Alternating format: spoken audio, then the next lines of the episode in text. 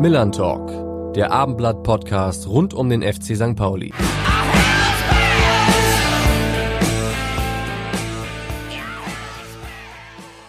Und damit moin und herzlich willkommen zur neuen Ausgabe des Millern Talks. Ich muss zugeben, dass es angesichts der schrecklichen Bilder aus der Ukraine irgendwie schwerfällt, unbeschwert über Fußball zu reden. Trotzdem haben wir uns entschieden, vor dem Heimspiel gegen den KSC eine neue Folge für euch bereitzustellen. Und ich freue mich, dass auch in dieser Woche wieder mein Kollege Rupert Fabig an meiner Seite ist. Rupert, schön, dass du da bist. Ja, vielen Dank, dass ich wieder Gastgeber mit dir zusammen spielen darf. Und ich glaube, ich spreche für uns beide, wenn ich sage, dass wir einen ziemlich coolen Gast haben heute, den wir, glaube ich, gleich erstmal so ein bisschen aufbauen müssen. Und wer das ist, äh, ja, das verrät uns auch heute wieder unser Rainer Wulff. Zum 28. Millern Talk Podcast begrüßen wir ein Eigengewächs des FC St. Pauli. In den 90er Jahren machte der Hamburger Jung bereits in unseren Jugendmannschaften auf sich aufmerksam. Im Profiteam gehörte er zu den Leistungsträgern und Publikumslieblingen, vor allem auch, als sie mit unserer Mannschaft 2001 ziemlich überraschend der Aufstieg in die Bundesliga gelang. Wir erinnern uns nur allzu gerne Auswärtssieg in Nürnberg und abends große Party auf dem Heiligen Geistfeld. 35 Länderspiele absolvierte er für Bosnien-Herzegowina. Später gehörte er zu unserem Trainerteam, kurzzeitig war er dann beim HSV und inzwischen beim Karlsruher SC. 42 Jahre alt ist er jetzt und wir sagen herzlich willkommen am vertrauten Millantor Slatan Baramovic. Ja, moin Slatan, schön, dass du da bist und herzliches Willkommen von uns. Ja, äh, moin, moin. Was äh, verbindest du mit der Stimme von Rainer Wulff? Ich wollte gerade sagen, die geht da nicht so leicht aus dem Kopf. Ich habe sie jetzt länger nicht gehört oder nur, wenn ich dann mal im Stadion bin. Aber daran erinnert man sich sofort. Ja, du bist ja, wo du gerade vom Stadion sprichst, bist ja örtlich gar nicht so weit weg von uns. Ihr seid ja direkt in Hamburg geblieben. Habe gehört, die Aufarbeitung eurer unglücklichen knappen Pokalniederlage gestern hat schon im Zoo stattgefunden heute. Heute Morgen im Zoo, aber die war ja die ganze Nacht über. Die ist dann ab und zu mal ein bisschen parat. Wenn man dann so unglücklich verliert wie wir, dann kann der eine oder andere ein bisschen besser schlafen, der andere ein bisschen schlechter. Ich gehöre eher zu denen, die weniger schlafen nach Spielen. Aber das ist unabhängig davon, ob man gewinnt oder verliert, schlafe ich dann ein bisschen weniger. Hm. Gib uns mal so einen Einblick. Wie ist denn so die Gemütslage? Könnt ihr schon wertschätzen, was ihr gestern Tolles geleistet habt? Oder tut es noch zu sehr weh, dass Berlin Halbfinale jetzt erstmal äh, Geschichte ist? Ja, so eine Chance wird man, glaube ich, selten haben. Ja, sogar diese ganzen kleineren Vereine, äh, die jetzt ja noch dabei sind, wissen das auch, glaube ich, zu schätzen. Und äh, weil normalerweise sind da ganz vier ganz andere Mannschaften dabei oder da schafft vielleicht nur eine Mannschaft so eine Überraschung. Ja, wir müssen die Jungs auf unsere Art und Weise wieder aufbauen. Ja, das tut natürlich ähm, wahrscheinlich immer noch weh. Ich hoffe dann nur noch bis, bis, bis Samstagmorgen. Ja, weil da müssen wir uns wieder auf andere Sachen fokussieren. Äh, aber das schmerzt schon ein bisschen. Vor allem, weil man viele Sachen auf seiner, in seiner Hand hatte. Und ähm, ja, ich würde der Trainer sagt ab und an mal, es ist maximal unglücklich und das war es gestern auch. Du hast ja eigentlich schon die beste Motivation geliefert gehabt im Vorfeld, hat trotzdem nicht geklappt. Ja, ich habe äh, also ich damals die Zeile gemacht, glückslos für den HSV. Euer Trainer ist darauf eingegangen in der Pressekonferenz. Ich habe euch ein bisschen Motivation noch hingeworfen. Das hat ja funktioniert. Ihr habt ein tolles Spiel gemacht. Wie, wie blickst du zurück jetzt auf die Partie, Slatan? Ja, ich sehe es genauso wie du. Ich glaube, der ein oder andere beim HSV denkt ja immer mal wieder daran. Ja, das kommt aber, weil man immer denkt, man wäre immer noch in der ersten Liga, man wäre ganz groß, ja. Äh, und dabei ist man jetzt schon auch ein paar Jährchen in der zweiten. Ja, das sollte man nicht vergessen. Und ich glaube, wir haben in dieser Saison gezeigt, ja, dass wir dem einen oder anderen großen Bein stellen können. Ja, da sind wir gestern ja bis aufs Elfmeterschießen ja auch so weit gekommen, sozusagen. Und äh, ja, nochmal, das Spiel ging eigentlich in unsere Richtung. Wir haben dann, dann mit dem 2-0 auch das Publikum Ruhe, äh, zur Ruhe gekriegt. Das 2-1 fällt natürlich zu früh.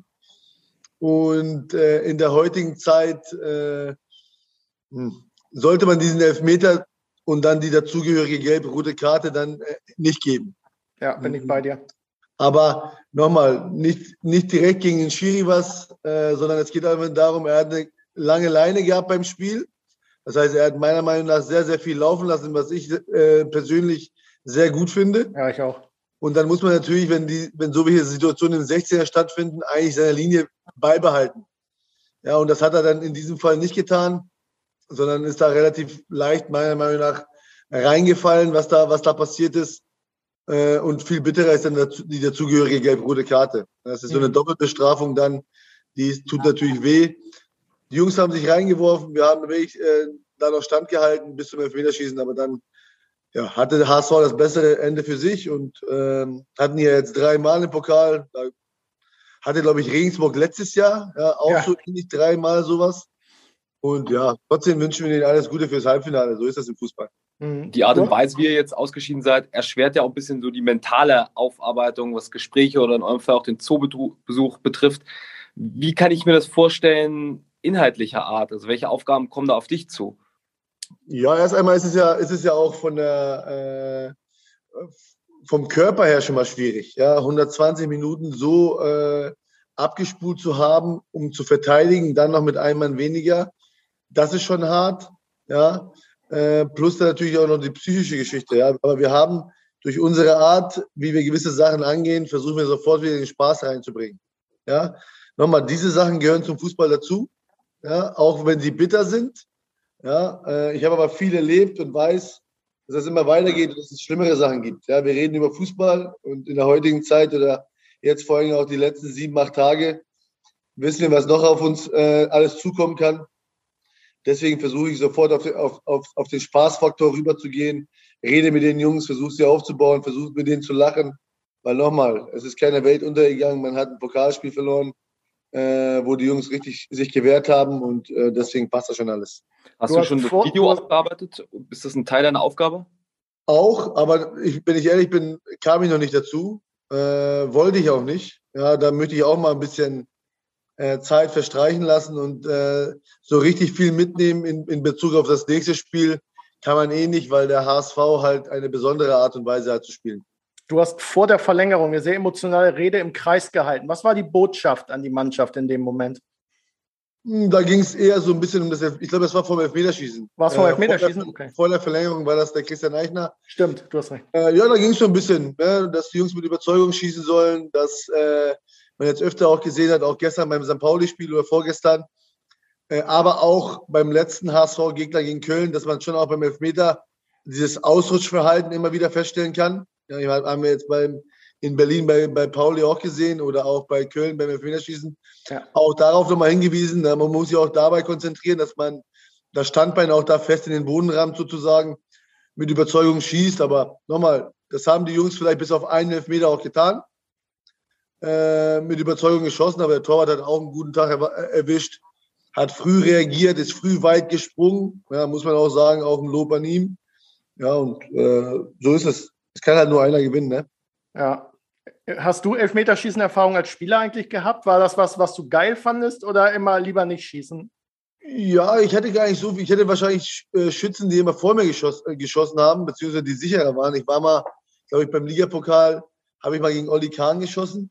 Hast du getroffen? Ist, ich hab, ich hab, ja, ja, ich habe das den Jungs heute schon mal gesagt. Ja, das ist das Interessante, das äh, Psychologische bei der, bei der Geschichte.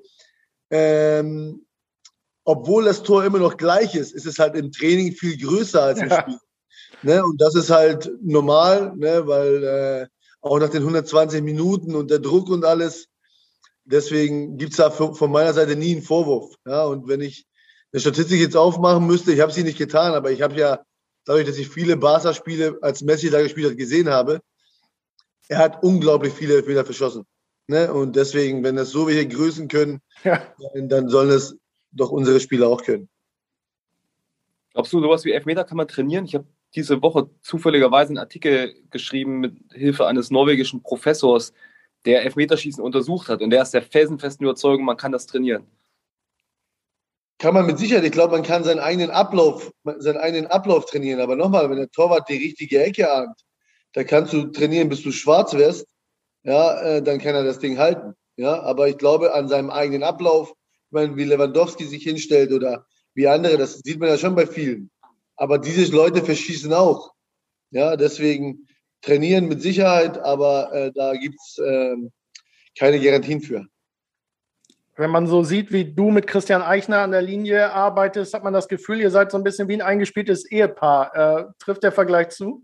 Ja, da kriegen wir schon unsere Beschwerden von den Frauen. Ne? Ja. Ja, ja. Wenn, wir, wenn wir unterwegs sind, dann äh, auf, der, auf der Autobahn oder auch schon zu Hause angekommen sind, kommt dann trotzdem ein Telefonat, wo dann meine Frau immer wieder sagt, ja, ihr habt euch doch gerade erst gesehen. ich gebe ihr vollkommen recht, aber das ist was vollkommen anderes. Ähm, da gibt es halt immer wieder eine Idee oder Sachen, die vorgefallen sind, die man dann nochmal bespricht. Oder er hat ein Telefonat gehabt mit irgendjemandem. Oder ich habe was gehört aus der Jugend, äh, was noch wichtig ist zum Übertragen. Ähm, deswegen, die Frauen schmunzeln ja auch schon drüber, beide. Ja, und äh, das ist schon komisch. Wir kannten uns gar nicht so extrem lange, aber es hat gefühlt schon nach dem ersten Tag gefunkt. Ja, das ist schön, wenn sowas noch in der heutigen Zeit passiert. Wie ist denn eure Rollenverteilung? Lässt Christian Eichner dich viel machen? Ähm, ja, wie, wie würdest du deine Aufgaben beim KSC mit Christian Eichner beschreiben? Ach, ich, äh, wir teilen uns da eigentlich gefühlt alles. Ja, es hat sich dann trotzdem so ein bisschen herauskristallisiert, wer was macht, aber trotzdem äh, greift der eine dem anderen immer wieder äh, auch in seine Arbeit in Anführungsstrichen ein. Und deswegen geht das alles so das eine in das andere über.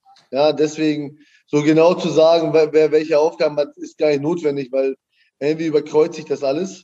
Ne? Und deswegen, der eine ist für den anderen da. Wir sind ja auch nur zu zweit im Trainerteam. Ne? Wir übernehmen auch sehr, sehr viele Videogeschichten selber. Ne? Das haben ja andere Vereine, haben da zig Leute. Irgendwie ähm, haben es oder wollen wir es auch so haben. Wir werden wahrscheinlich noch einen dazu kriegen. Aber das ist dann für uns auch Max. Und äh, man sollte, man sollte auch nicht alles totreden. Äh, du hast ja schon angesprochen, ihr seid ein kleines Trainerteam, wo du womöglich auch andere Aufgaben übernehmen musst. Bei der Recherche sind wir auf ein Bild gestoßen, auf dem du auf einem Rasenmäher sitzt, relativ lässig mit Sonnenbrille. Bist du denn auch heimlich der Platzwart beim KSC? Ja, du hast die Kopfhörer übersehen. Die Kopfhörer sind dabei mit meiner äh, bosnischen Volksmusik. Nee, das war in der Corona-Zeit, da war ich noch U19-Trainer. Also das war die Anfangs-Corona-Zeit sozusagen. Und da ging es halt darum, die Leute, die nicht fest beschäftigt sind, durften nicht kommen. So. Und jetzt mussten natürlich die, die fest da waren, haben wir uns dann sozusagen die Aufgaben aufgeteilt. Und ich habe mich da am ehesten auf, auf, auf, diesem, ähm, auf diesem Ding da gesehen, ja, um, um den Rasen zu mähen. Da haben wir irgendwie so, keine Ahnung, Rasen, Fußball, das passte eher so zu mir, als irgendwie irgendwas am Gebäude zu reinigen oder sonst irgendwas. Ja, und deswegen, mir hat es extrem Spaß gemacht war eine neue Aufgabe. Äh, und man muss sich das auch immer wieder schönreden. Ja? äh, das auch, auch, auch mit einem Lächeln annehmen. Das habe ich gemacht. Und so gut war der Rasen in Karlsruhe wahrscheinlich nie wieder, oder? Ja, doch, das Witzige war irgendwann, ich habe es ja zwei, drei Mal machen müssen. Das Witzige war, irgendwann kam mal, das ist ja dann beim Rasen ist ja so, äh, wenn du die Kurve fährst, dann musst du sozusagen es anheben, dass es nicht mäht.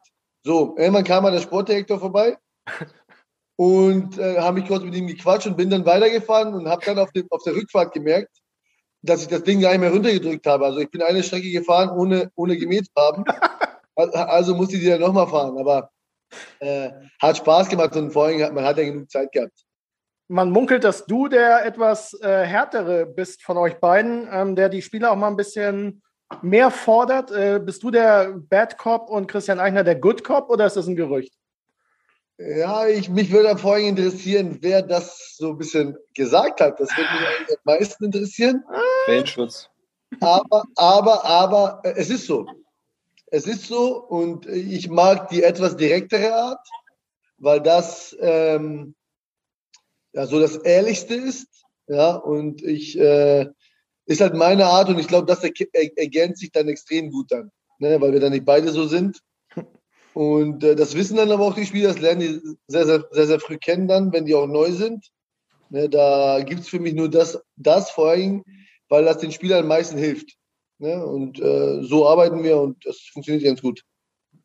Christian Eichner hat jetzt bis 2025 verlängert. Hast du gleich mitverlängert oder schaust du erstmal, ob du vielleicht selber mal die Möglichkeit bekommst, als Cheftrainer zu arbeiten? Wäre das was, was dich reizen würde? Ja, dadurch, dadurch dass ich, äh, erstmal habe ich mitverlängert, ja, das stimmt. Ja, wir sind irgendwie gefühlt unzertrennlich jetzt. Ne? Aber dadurch, dass ich, und ich glaube, er tickt wahrscheinlich genauso, vielleicht guckt er ein bisschen weiter voraus, ich aber nicht, ich von Tag zu Tag gucke. Aber das, seitdem ich selber gespielt habe, habe ich das so, äh, bin ich das so angegangen. Und genauso wurde ich hier gefragt, als ich angefangen habe mit dem Trainerdasein, was sind denn die Ziele? klar will jeder die Champions League-Hymne hören, wenn es möglich ist. Aber das irgendwie voraus schon zu sagen oder ne, weil es halt wirklich in alle Richtungen gehen kann. Und das ging bei mir wirklich auch in alle Richtungen. Äh, und deswegen kann ich mir natürlich vorstellen, äh, mal selber eine Mannschaft äh, zu leiten. Das habe ich auch schon gemacht. Nur auf welcher Höhe und, und äh, genauso gut kann ich mir aber vorstellen, äh, so eine Ehe mit Christian Eichner zu haben, bis wir alt und richtig grau sind und nicht so wie jetzt. Stimmt es eigentlich, dass du keinen Berater hast und dass du quasi deine Verträge selbst ausverhandelst? Du bist generell, glaube ich, nicht so ein großer Fan von Agenten, oder? Naja, wenn die Agenten auf Trainingsplätzen sind äh, oder, oder auf Spielplätzen sind, wo die, äh, wo die Kinder hm, gerade mal vielleicht eine kleine Geschichte in Deutsch schreiben können, ja, dann tue ich mich damit ein bisschen schwer. Ja, aber man muss mit der Zeit halt mitgehen. Äh, in meinem Fall ist es aber so, dass äh, wir haben zwar einen Berater, ne, aber gewisse Verträge oder gewisse Sachen kann man halt selber klären. Ne? Erst recht, wenn man jetzt schon so, so, wie ich fünf Jahre im Verein, äh, Verein ist. Ja, bin ich komplett dein, bei dir. Dein Trainer, Ehepartner Christian Eichner kommt immer sehr eloquent und gelegentlich auch sehr emotional rüber. Aber er scheint ein ganz guter witziger, netter, lässiger Charakter zu sein. Gibt es auch irgendeine Marotte von ihm, die du verraten kannst? Eine Marotte in Bezug auf was?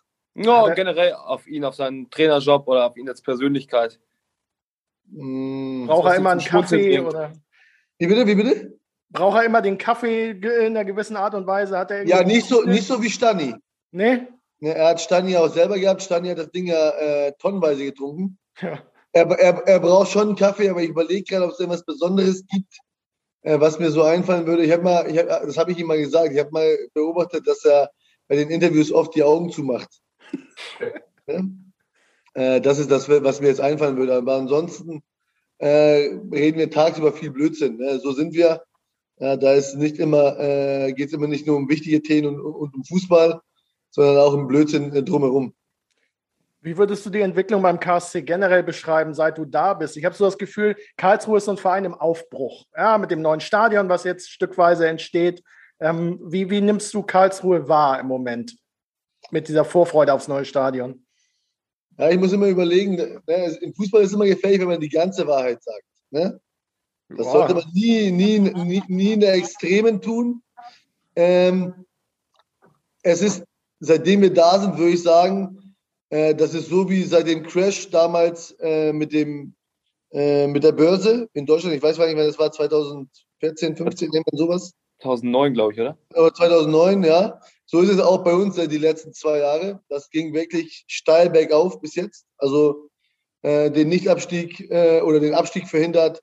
Dann Platz 6, äh, dann auch jetzt eine gute Position plus das Pokal Viertelfinale. Also da gibt es da gibt es eigentlich keinen Punkt, wo man sagen könnte, okay, da gab es mal eine Delle. Hm. Und äh, die wird im Fußball aber irgendwann kommen. Ja, und äh, um bei dem Aufbruch zu bleiben, den ihr betont habt, der ist da. Das sieht man, das Stadion wird, wird top, wird wunderschön sein, wenn es fertig ist. Ich glaube, man hat es in der, in der Presse gelesen, das verzögert sich alles ein, ein Stück weit. Das einzige Problem, was halt man so ein bisschen verkennt, ist, äh, wenn es Tabellen gibt und Etats, mit welchem Etat wir diese Sachen alle geschafft haben, äh, dann ist unser Erfolg noch um einiges aufzuwerten, wenn ich ehrlich bin. Ja, man sollte uns nicht vergleichen mit Düsseldorf, Hannover, mit St. Pauli, was da an Gehälter gezahlt werden kann. Und wenn ich sehe, mit was wir hantieren müssen, um Spieler zu kriegen, was wir denen anbieten können, Ne, weil wir natürlich auch viele Spieler haben, die andere Vereine haben wollen. Und ich rede da nicht nur von den großen Vereinen, sondern auch von viel kleineren Vereinen, die eigentlich kleiner sind als wir. Nehmen wir mal Sandhausen.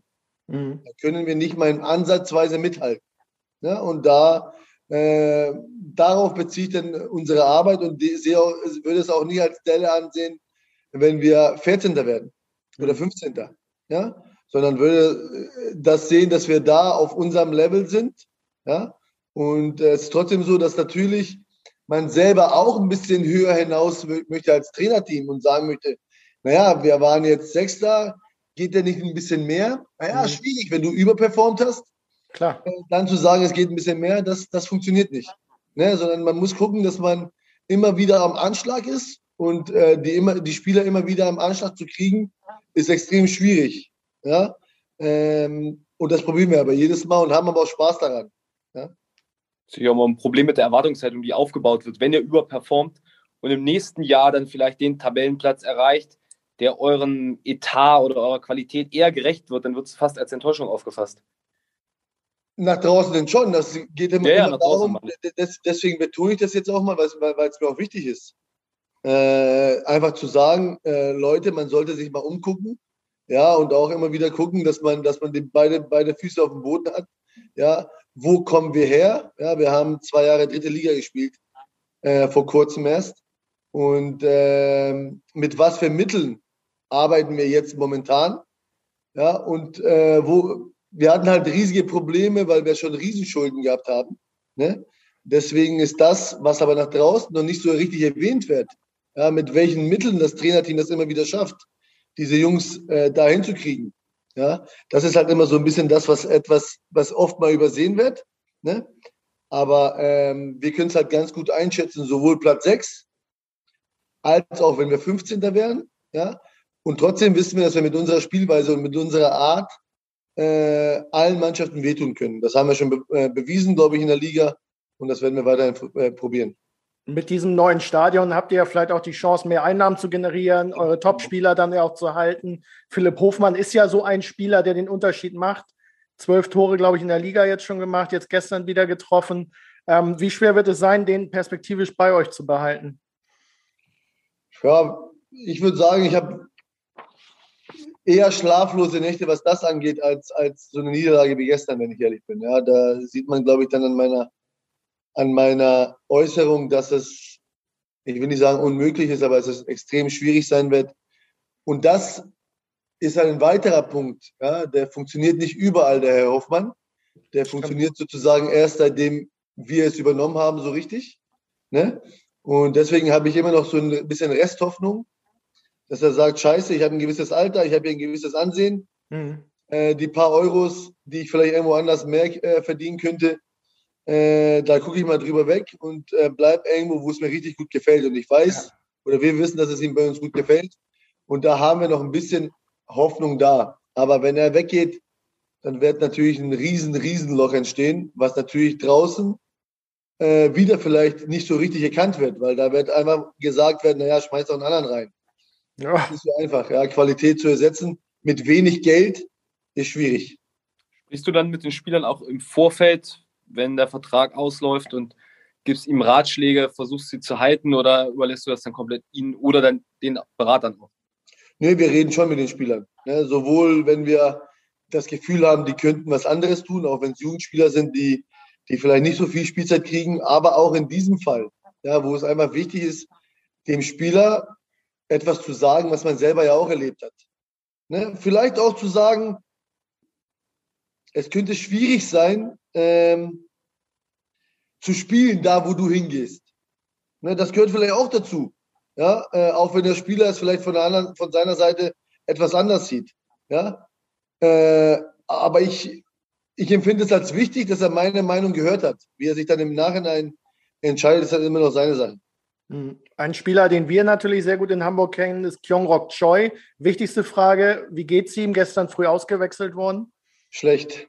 Ja. Ihm geht schlecht. Ihm, äh, er ist auch ein extrem emotionaler Mensch, der, der das, den das noch extremer mitnimmt als viele andere. Ne? Ja, so sind, glaube ich, die Südkoreaner. Und ähm, ja, er hätte, glaube ich, extrem gerne gestern auch das Tor gemacht, bevor er sich da verletzt. Ja. Äh, plus äh, hätte er auch extrem gerne jetzt äh, am Samstag am Millantor gespielt. Mhm. Und äh, auch er ist ein Spieler, der vor uns keine Rolle gespielt hat beim KSC. Ja? Das heißt, auch er ist uns extrem ans Herz gewachsen. Das merkt er auch, hat er auch hier verlängert und alles. Und die Jungs wollen das auch immer alles zurückgeben mit Leistung. Ne? Und, ähm, aber er wird wieder hochkommen, den peppeln wir wieder auf und dann äh, steht er wieder auf dem Platz. Der hat eine tolle Entwicklung bei euch genommen. Also ich kenne ihn von hier. Im Training hat der Traumtore ohne Ende gemacht. Super Abschlussspieler. Ähm, was habt ihr mit ihm gemacht? Was, was zeichnet ihn aus? Was seht ihr in ihm? Also er versteht das Spiel in der Gänze. Ja, er hat eine unglaublich saubere Technik. Das ist äh, selten zu sehen. Ja, er kann das Spiel gut lesen. Äh, und was entscheidend ist, es gibt gewisse Spieler, die brauchen mehr Selbstvertrauen als andere. Ja, ja. und das äh, genießt er bei uns zu Recht. Ja, wenn er mal ausfällt und dann kommt er zum allerersten Training sozusagen, nachdem er ausgefallen ist, dann sieht man einfach eine unglaubliche äh, Bereicherung im Training sofort, ja, was, was den Spielfluss auch angeht, ja, und äh, das, deswegen äh, passt das eigentlich alles super mit uns. Die Frage zu ihm kam heute Morgen natürlich auch in der Pressekonferenz beim FC St. Pauli. Und da hat Timo Schulz auch davon gesprochen, dass er zu seiner Zeit in Hamburg noch sehr zurückhaltend war. Wie habt ihr es geschafft, dass er die Zurückhaltung ein bisschen ablegt und in Selbstvertrauen umgemünzt hat? Ja, man, man, man wird ja, er wird ja auch ein bisschen älter. Ne? Da war er wahrscheinlich ein bisschen jünger, als er beim St. Pauli war. Ja. Er ist immer noch zurückhaltend. Also du hörst, du hörst ihn selten reden, außer du fragst ihn was. Aber äh, ich glaube, auch früher hat er die, genau die gleiche Qualität gehabt. Wahrscheinlich hat er sich jetzt noch einen Tick gesteigert. Äh, deswegen, ähm, ja, ich glaube, ich glaube, jetzt in seinen Jahren, ohne es groß vorwegzunehmen, könnte er auch ohne Probleme beim FC St. Pauli spielen. Mhm. Siehst du eigentlich Parallelen zwischen dem KSC und St. Pauli? Bei St. Pauli ging mit dem Stadionbau ja auch so ein Wandel zu mehr Professionalität, zu mehr Einnahmen äh, hin und St. Pauli ist ein etablierter Zweitligist, der Richtung Bundesliga guckt. Siehst du da irgendwelche Parallelen? Ja, also, keine Ahnung, wenn wir fünf, vielleicht fünf Jahre weiter wären, dann vielleicht schon. Aber nochmal, auch wir erfahren immer wieder, äh, was der FC St. Pauli an Gehältern zahlen kann.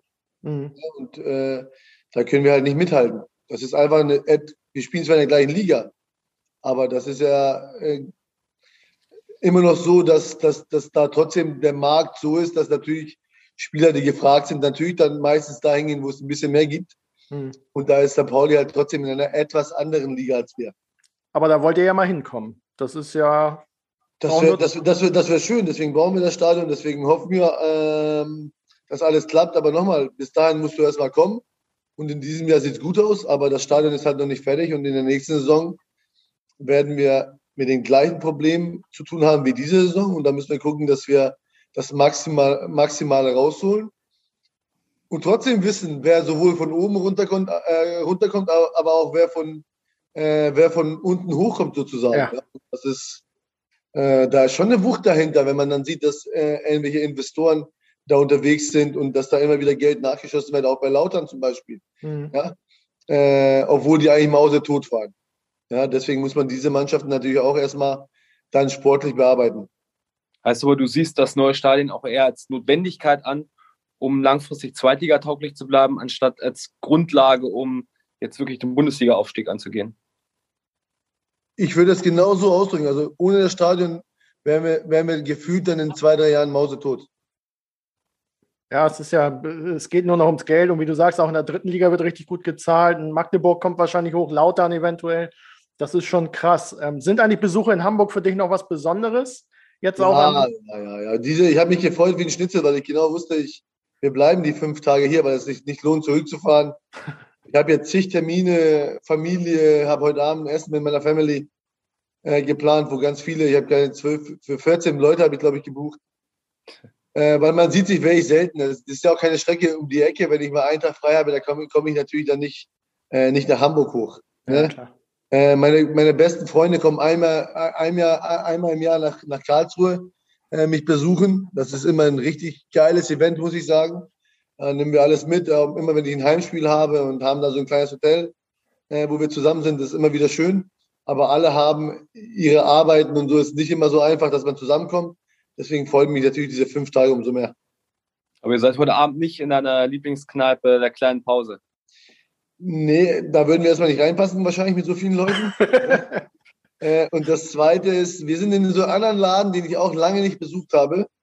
Ähm, da waren wir, kann ich auch ruhig sagen, ist kein Problem. Da war ich sogar, als ich mit Schalke gespielt habe, werde ich nie vergessen, durfte ich sogar, weil es einfach mal so, wir haben gewonnen, glaube ich, das war gegen HSV. Und äh, spontan habe ich dann beim Rodizio einen Tisch für ganz Schalke gebucht gehabt. Sehr gut. Ja, und da sind wir dann, äh, bin ich heute Abend mit meiner Family auch und äh, ja, da freuen, freuen wir uns drauf. Gibt es noch viele alte Weggefährten oder Mitarbeiter, die im Verein angestellt sind, seit du vor ist, 20 Jahren weggegangen bist? Das ist, gefühlt, das, ist, das ist, gefühlt, in keinem Verein mehr so, wo ich war. In Freiburg noch, noch am ehesten. Hm. Überall ist die Fluktuation ein bisschen größer sozusagen.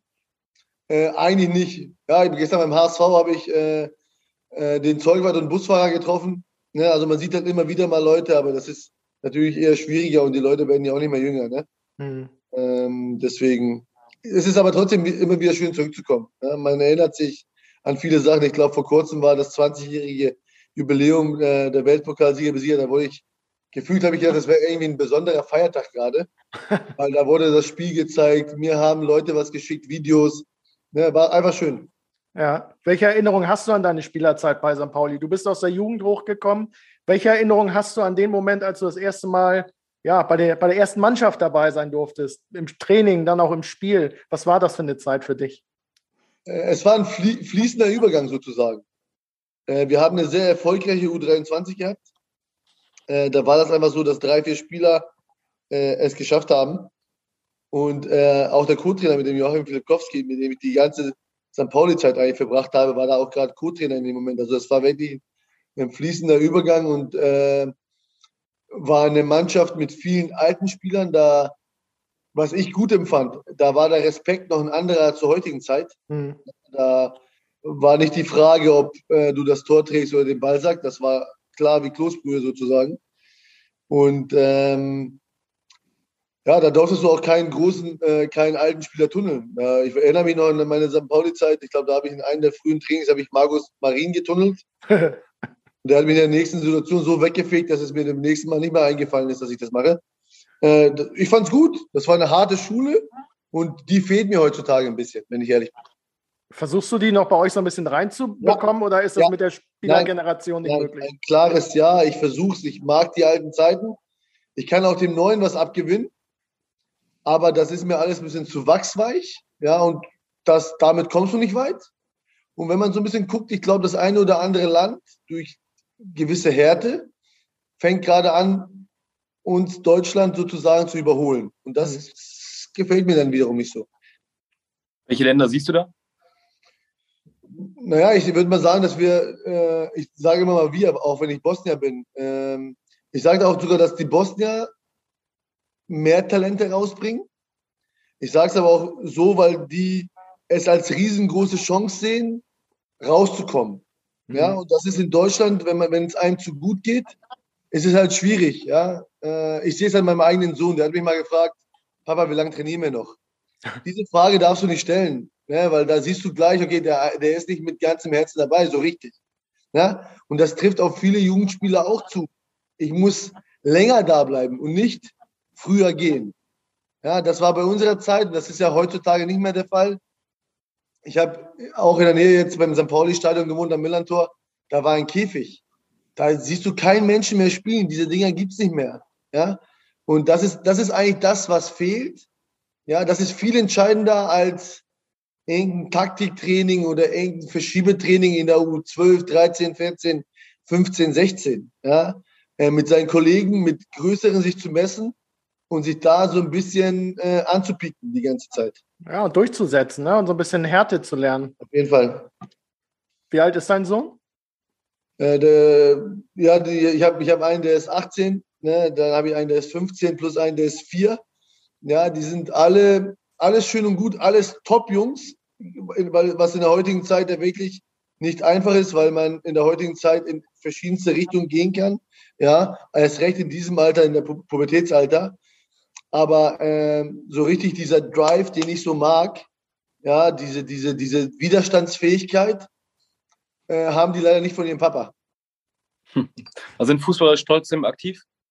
Sind, sind aktiv, sind aktiv, aber ähm, alles so eher so ein bisschen, ich würde es ein bisschen Hobbybasis nennen. Mhm. Du hast deinen ersten Profivertrag damals von Heinz Weisener bekommen, oder? War super. Ich war in seinem Büro, das Ding war, hatte riesen Decken. Äh, war, war, war für mich natürlich was ganz Großes. Äh, das war, früher war das aber einfach so, du hast dir als Kind einfach weniger Gedanken gemacht. Heutzutage macht sich ein 14- oder 15-Jähriger Gedanken, ich werde Profi. Und das ist der falsche Ansatz. Ja, meiner Meinung nach Du musst spielen, weil es dir nur Spaß macht. Und alles reinhängen. Und nicht, du hängst ein bisschen weniger rein, denkst aber an das äh, Profi-Dasein. Das ist das mit Abstand das größte Problem, was wir haben. Ja, und dazu kommen dann, das ist ja auch eine Sache, die mich stört, die Berater. Ne, weil wenn du einen Berater hast, steigen gleich die Erwartungshaltung. Klar. Und das Schlimme ist, die steigen ja nicht nur bei den Spielern, die steigen bei den Eltern. Mhm. Und das ist ja der total falsche Ansatzpunkt. Die Eltern müssten sozusagen nur als Fahrer dienen. Das heißt, ich bringe mein Kind zum Training, mische mich aber 0,0 ein. Ja, und nicht, die sollen sich nicht selber daran ergötzen und sagen, okay, es könnte mehr Geld geben, äh, wenn mein Kind Fußballspieler wird. Also da, du machst dem Kind äh, größeren Druck. Du machst, äh, ich will nicht sagen Radau im Verein, aber auch da äh, hast du immer wieder Gespräche mit den Eltern, die unnötig, unnötig sind. Ja, weil, weil das Kind soll, wenn es Profi werden will, seinen Traum leben mit dem, was der Trainer ihm vorgibt und nicht mit dem, was die Eltern ihm vorgeben.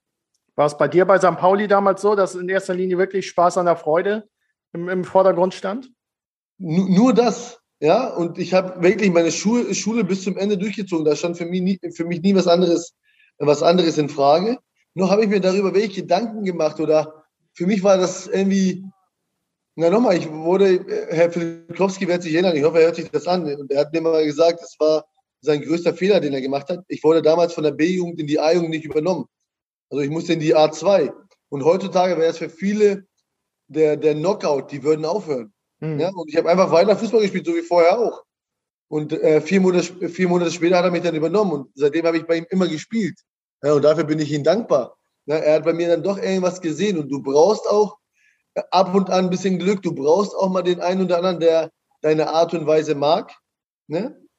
Und, äh, aber diese Art und Weise wird er meistens nur mögen, wenn er sieht, dass du mit Herz und Leidenschaft hinterher bist. Wenn du es nicht bist, dann wird es schwer, egal wie viel Talent du hast. Hm. Ist es dir schwer gefallen, St. Pauli eigentlich dann zu verlassen? Deine Heimatstadt? Du bist Hamburger? Jein, jein, Heimatstadt ja. Äh, aber, und das hat mir so ein bisschen gefehlt, und das ist oft, das hat sich, glaube ich, nicht großartig geändert, ab und an ähm, ist die Wertschätzung, wenn, wenn du aus dem eigenen Verein hochkommst, nicht so hoch, wenn du Spieler von außerhalb holst. Ja, mhm. Und das habe ich dann in den Vertragsverhandlungen gespürt ja, und habe dann einen etwas anderen Weg eingeschlagen, äh, der mich aber auch sehr weit gebracht hat. Mhm. Und darüber haben wir mal mit einem Mann gesprochen, mit, der mit dir zusammengespielt hat. Und das ist unser rasender Reporter Nico Paczynski. Und der hat einen kleinen Gruß für dich. Hören wir doch da mal rein. Aloha und ein fröhliches oder halbfröhliches Buongiorno in die Runde an die Hörer vom Milan Talk Podcast. Hier ist wieder euer Patsche und ich bin leicht verschnupft. Aber nicht, äh, weil meine Nase dick ist, sondern weil ich am Dienstag ja leider mit ansehen musste, dass der FC St. Pauli das Halbfinale nicht geschafft hat. Und was mich doch ein bisschen, äh, ja, naja, ähm, sauer sein lässt. Aber es nützt ja nichts. Ich habe wieder ein bisschen bessere Laune, weil ich gehört habe, dass heute einer zu Gast ist, der, und das kann ich mit Fug und Recht behaupten, äh, menschlich und sportlich einer der besten Mitspieler war, den ich je hatte. Man sagt ja immer, man hat einen Spitznamen und wir nannten ihn immer Mamo Heide Slatan Bajramovic. Und ja, ich glaube, der Name ist jedem ein Begriff. Ähm, er hat schon in jungen Jahren beim FC St. Pauli, wo ich mit ihm zusammenspielen durfte, ähm, schon gezeigt, was er alles auf dem Kasten hat. Und ich glaube, danach in Freiburg ein Monsterjahr hingelegt oder Monsterjahre. Und danach durfte er auch beim FC Schalke spielen, was natürlich, äh, ich glaube, für jeden Fußballer, ja, das ist, als wenn du in, in, in der Kathedrale vom lieben Gott spielst, ja. Ähm, nein, und hat eine ganz tolle Karriere hingelegt. Jetzt ist er auch noch Trainer. Ähm, also mehr geht nicht. Und ähm, es ist einer der Menschen, dem man es vom Herzen her gönnt, weil er ähm, auch ein ganz, ganz großes Herz hatte und oder immer noch hat und ein ganz feiner Kerl ist.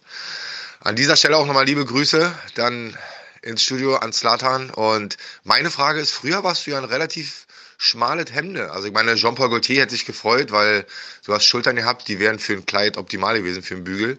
Ähm, und jetzt siehst du richtig schön bepackt aus, ja. Jetzt siehst du ja aus wie äh, Ralf Möller für Arme. Die Frage ist, Kraftraum oder Tabletten? Slatan, mein Bester, alles Gute, hau rein. Grüß mir die Jungs schön und äh, bleib so wie du bist und werd so wie du warst. Ähm, bist ein richtig feines Kerlchen. Hier war euer Apache immer noch leicht verschnupft. Es wird nicht besser. Tschö. Ja, wichtige Frage, Slatan. Ja, er hat es, er, er glaube ich, nicht gut beobachtet. Also ich bin oben wahrscheinlich schon ein bisschen breiter, aber ich bin auch an Stellen breiter oder, oder, oder etwas runder, wo ich es eigentlich nicht unbedingt will. aber gewisse Motivationsprobleme in gewissen Bereichen äh, sind, glaube ich, nach so vielen Jahren Fußball und Bewegung auch nicht immer so leicht. Und ich esse dann einfach zu gerne auch Süßes und alles. Ähm, so dass ich trotzdem das eine oder andere ein bisschen aufpassen muss, aber äh, alles gut. Ich weiß, was Patsche meint. Ich war gestern, ich war früher gestern allein schon. Ich war früher wirklich ein, wirklich ein Kleiderhaken sozusagen, Kleiderbügel. äh, aber ich sage immer wieder, ja, ich konnte dadurch, dass ich leicht war, dann auch viele Kilometer abspulen. Und ich sage es meinen Jungs immer wieder, 13 Kilometer ist, muss das Ziel sein. Ja? Und äh, vor kurzem hat es einer von meinen Jungs geschafft, und der hat sich wirklich gefreut, weil ich es ihm immer wieder gesagt habe und äh, war lustig. Du bist dann von Hamburg, wir haben es schon ein bisschen thematisiert, nach Freiburg gegangen. War das für dich so eine Art Kulturschock von deiner Heimatstadt, riesengroßen Metropole, hin in ein recht beschauliches Städtchen? Ja, äh, mit Sicherheit. Ich, ich, man muss sich mal das vorstellen. Man äh, war da nie. Die waren, glaube ich, auch nicht in der, wir haben gegen die auch nie gespielt. Die waren nicht in der gleichen Liga wie wir irgendwie war es immer unterschiedlich sozusagen. Und ich fahre dann also mit, mit dem Auto alleine hin und sehe, wenn ich ehrlich bin, das erste Mal Berge in Deutschland. Mhm. Ja, wenn du auf Freiburg zufährst, dann kommt es dann, kommen dann die ersten. Ähm, das war halt in Hamburg hier nichts. Ne? Äh, Wir haben die Harburger Berge hier. Ja, aber die siehst du halt nicht so extrem. Ne? Also, weil die ein bisschen kleiner sind. Nee, aber ich muss sagen, zum Arbeiten im Fußballbereich nach Freiburg zu gehen, war das Beste, was einem passieren kann. Ja, das ist äh, ruhig, du kannst dich auf Fußball voll und ganz äh, fokussieren. Du hast Schnee äh, im Winter, du hast Topwetter im Sommer, du hast äh, Schweiz, Frankreich. Also das ist wirklich zum Leben, ja, die Innenstadt allein schon, auch das drumherum. Einfach top, ja. Und ich will nicht sagen, die haben Hamburg überholt, aber man sieht daran, dass sich dann irgendwann jetzt auch da unten ähm, ja, mich wohn, wohnhaft gemacht habe, dass ich da schon das ein bisschen präferiere, wenn ich ehrlich bin. Aber du hast noch keinen Badener Dialekt, da bin ich sehr, sehr glücklich drüber. Das wird auch nie passieren, ja, da bin ich einfach zu sehr norddeutsch. Das wollte ich hören. Du hast Volker Finke da als Trainer gehabt. Wie haben sich seine Arbeitsmethoden unterschieden von dem, was du vor Freiburg erlebt hast? War das innovativer? War das eine neue Welt? Wie, wie war das für dich damals? Kommt immer drauf an, wie man es verkauft. Ne? Also äh, das hat er damals sehr, sehr gut gemacht und es war schon ein bisschen neuer. Er war da schon ein bisschen weiter, als was ich, was ich vorher erlebt habe. Ja, und äh, das ist ja dann so, da macht einer einen etwas größeren Sprung in, in, in gewisse Bereiche. Und er war einer derjenigen, die das gemacht hat. Und äh, da sind ja andere dann aufgesprungen und haben es dann nochmal erweitert. Ja, und heutzutage ist alles neuer und äh, alles wird äh, tausendfach bequatscht und besprochen und äh, analysiert. Und das einzig Gute für mich ist immer noch, dass der Ball weiterhin rund ist. Mhm. Das Spiel sich eigentlich nicht großartig geändert hat. Man übertreibt bloß ab und an ein bisschen. Du bist dann in Freiburg unter anderem ja auch aufgestiegen, das zweite Mal. Dein, deine Aufstiegsexpertise nochmal unter Beweis gestellt, nachdem du es mit St. Pauli schon geschafft hast. Die zwei Abstiege verschweigen wir jetzt mal. Was braucht es denn in so einer Mannschaft, um aufzusteigen. Und traust du dem FC St. Pauli das auch zu? Ja, ich glaube, ich habe es vor kurzem, habe ich, glaube ich, mein Interview gehabt, das, war vom Derby, äh, St. Pauli HSV, da habe ich halt gesagt, dass es einer der beiden Hamburger Vereine äh, machen wird, weil ein anderer wird, äh, äh, ein anderer Verein wird einen anderen Platz einnehmen, sozusagen. Äh, ja, ich glaube, jetzt, jetzt haben wir nur noch zehn Spiele. Ich glaube, jetzt wird viel formabhängig sein. Ja, man braucht gute Spielverläufe auf seiner Seite. Ähm, St. Pauli hat die Mannschaft dazu. Man hat aber gesehen, auch bei St. Pauli, wenn dann so eine Säule wie Kire fehlt, ne, dass da sehr viel Qualität auch ein bisschen verloren geht. Ja, das will ja vielleicht keiner zugeben, aber das intern wird das dem einen oder anderen dann schon klar sein. Und ich traue das diesem FC St. Pauli auf jeden Fall zu. Und ich glaube, die sind jetzt auch wieder äh, stabil. Und ich hoffe zwar nicht am Samstag, aber äh, die restlichen neun Spiele können die dann gerne alle gewinnen. Hm, der Druck Was? ist natürlich eher bei Werder oder bei Schalke oder beim HSV. Kann das ein Faktor sein, dass Pauli so ein bisschen unterm Radar fliegt? Kann sein. Das, das, das, das könnte ohne Probleme sein, aber nochmal, man muss diese Spiele erstmal bestreiten und ich glaube, Werder, Werder hat im Moment die beste Tendenz sozusagen, was, ja. was die letzten zehn Spiele angeht. Und ich habe das Gefühl, die werden sich das nicht mehr nehmen lassen. Ja, und dann gibt es einen Kampf äh, um Platz zwei. Und äh, der dritte ist natürlich trotzdem auch noch dabei, weil in zwei Spielen kann ich auch den 16. in der ersten Liga schlagen. Was zeichnet so eine Aufstiegsmannschaft aus? Was braucht es? Nur eine die Qualität? Mischung, eine gute Mischung. Ja, das muss, muss, eine gute Mischung sein. Ich glaube, du brauchst auch eine gute Stimmung. Das darf nicht zu alles zu angespannt sein, ja, auch nicht so extrem viel Druck. Du brauchst diese Lockerheit, weil ohne Lockerheit funktioniert das Spiel nicht. Das ist dann äh, alles verkrampft, du machst dir über alles Gedanken, das darf es nicht geben. Das heißt, es muss genügend Spieler sein, die auch äh, gewisses, gewisse Last auf ihren Schultern tragen können. Und ich glaube, diese Vereine haben auch diese Spieler. Ja, aber nochmal, es ist alles extrem eng, kleine Sachen entscheiden. Das haben wir gestern erst wieder gesehen. Ich meine, das haben wir bei St. Pauli gegen Union Berlin schon gesehen. Ja, zwei Rutscher im Rasen können einfach äh, sozusagen auch immer wieder drei Punkte weniger bedeuten und die könnten am Ende dann fehlen.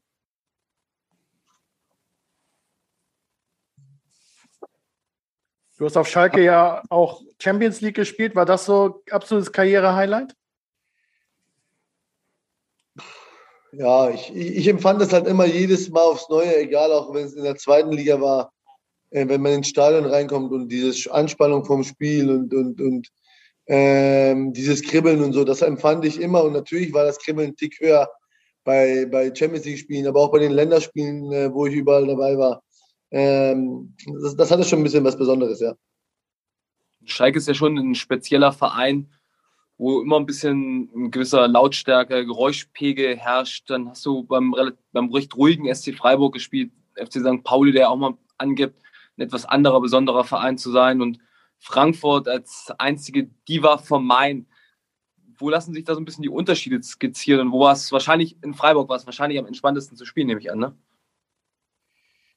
Ja, ja, ich, das Komische war, wenn ich jetzt sagen müsste, okay, äh, zuschauertechnisch äh, war so ein bisschen die besten Choreografien waren in Frankfurt. Ja. Ja, muss ich wirklich sagen. Und auch diese Tribüne dahinter, das gab schon, äh, war, war schon cool.